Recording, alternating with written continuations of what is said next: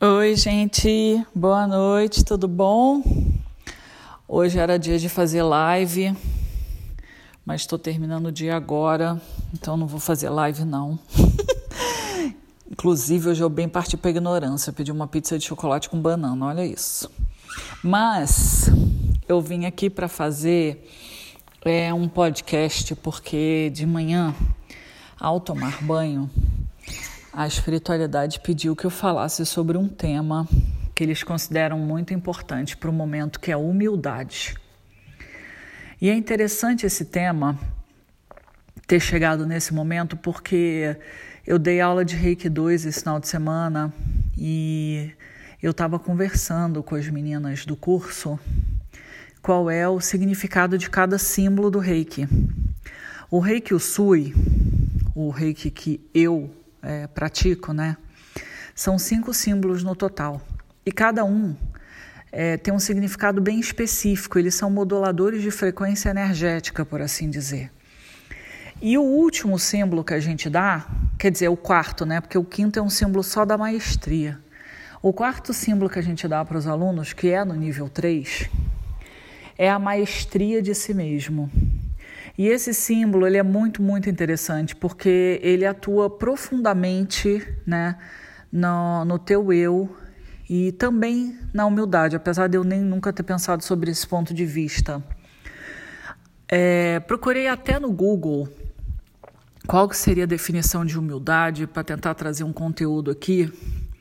E eu vi que a humildade vem do latim, da palavra humilitas, que quer dizer a virtude que consiste em conhecer suas próprias limitações e fraquezas e agir de acordo com a tua consciência. Eu achei isso muito interessante, esse link entre humildade e o Daikomyo, que é o quarto símbolo da, da senda da iluminação do Reiki.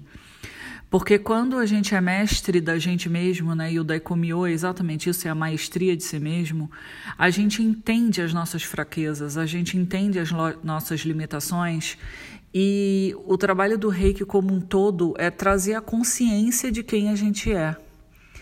E quando a gente fala em trazer a consciência, desde que eu comecei a gravar esse podcast ano passado, se eu não me engano, eu falo muito sobre isso eu acho que é o processo que todos nós aqui na Terra estamos passando. Entender, né, sair um pouco dessa dualidade de certo e errado no mundo e, e entender com a consciência o nosso papel no mundo. E o que eu acho que talvez tenha vindo essa, esse recado para falar sobre a humildade, porque na Terra ainda se prevê muitas mudanças até chegar na quinta dimensão. Para nós espiritualistas, a gente não está passando apenas uma pandemia, a gente está passando uma transição planetária. E para chegar nessa quinta dimensão, a transição planetária de uma terceira dimensão para uma quinta dimensão, para chegar nessa quinta dimensão, a gente tem que rever muito os nossos valores, rever muito o nosso papel na sociedade, sair um pouco desse discurso de ódio, dessa dualidade e começar a compreender a humanidade como uma única. É, egrégora, né? como se fôssemos realmente todos um, independente do país e, e da filosofia e da religião, que a gente conseguisse se entender como uno e caminhássemos juntos uns defendendo os outros, que é bem na contramão do que está acontecendo agora em vários países, inclusive no Brasil. É, e o Daikomyo faz todo sentido nesse nesse raciocínio, porque quando a gente é mestre da gente mesmo, fica muito mais fácil da gente enxergar as coisas, mesmo com todos os desafios envolvidos e as nossas limitações. A gente sabe se colocar no lugar sem precisar parecer maior do que a gente é. Sabe cachorro quando um está brigando com o outro, que eles arrepiam o pelo? Gato também é assim. Eles se arrepiam todo para mostrar que eles são maiores, mais poderosos. E a maestria de si mesmo é entender que nem sempre é necessário a gente usar de artifício nenhum, basta a gente trabalhar na verdade, que a gente chega lá.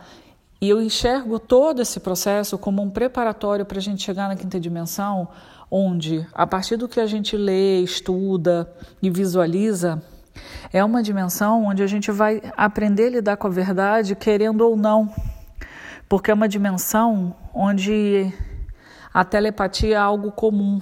Você consegue, pela energia do outro, perceber o que, que ele está pensando, o que está passando na cabeça dele, não necessariamente ler a mente, mas compreender a energia da pessoa como um todo, que já é algo que se faz na terceira dimensão com quem é mais sensível. Isso significa que não adianta falar uma coisa e estar tá sentindo outra, porque a pessoa vai conseguir perceber. Então não deixa de ser, né? O trabalho na humildade de ser honesto com aquilo que você está sentindo, aquilo que você está falando, aquilo que você está pensando, ter uma certa coerência. E eu acho que a nossa jornada espiritual, de uma forma bem ampla, geral, ela é sim trazer coerência à nossa vida, né?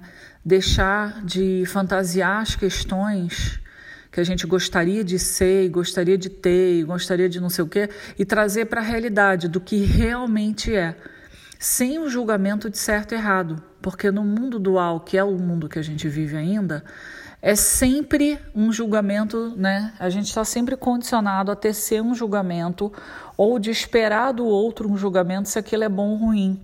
Mas eu acho que esse não é o caminhar daqui para frente, pelo menos para onde está tudo apontando em termos espirituais, é um caminhar onde todos somos imperfeitos, está tudo bem, né?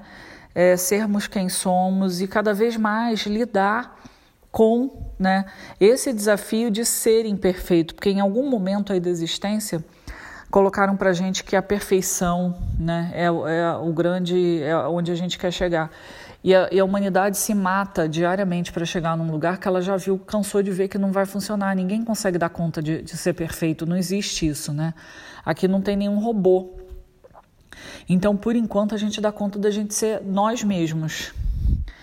E a humildade passa exatamente no sentido da gente reconhecer essas limitações e, e entender e aceitá-las, sem isso gerar um grande transtorno emocional para gente, ou a gente, sem a gente precisar entrar nas rotas de fuga e ficar usando máscaras e começar a ficar agressivo em relação aos outros, e esses comportamentos disfuncionais que acaba que todos nós temos em algum grau, né? Mas é isso, gente. Eu acho que hoje foi rapidinho, era só esse recadinho mesmo. E eu espero que vocês estejam bem. Quando eu for fazer a live, eu aviso.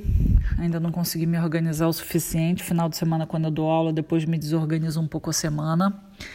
Mas eu aviso, tá bem? Que vocês fiquem bem, tenham uma ótima semana e a gente se vê por aí.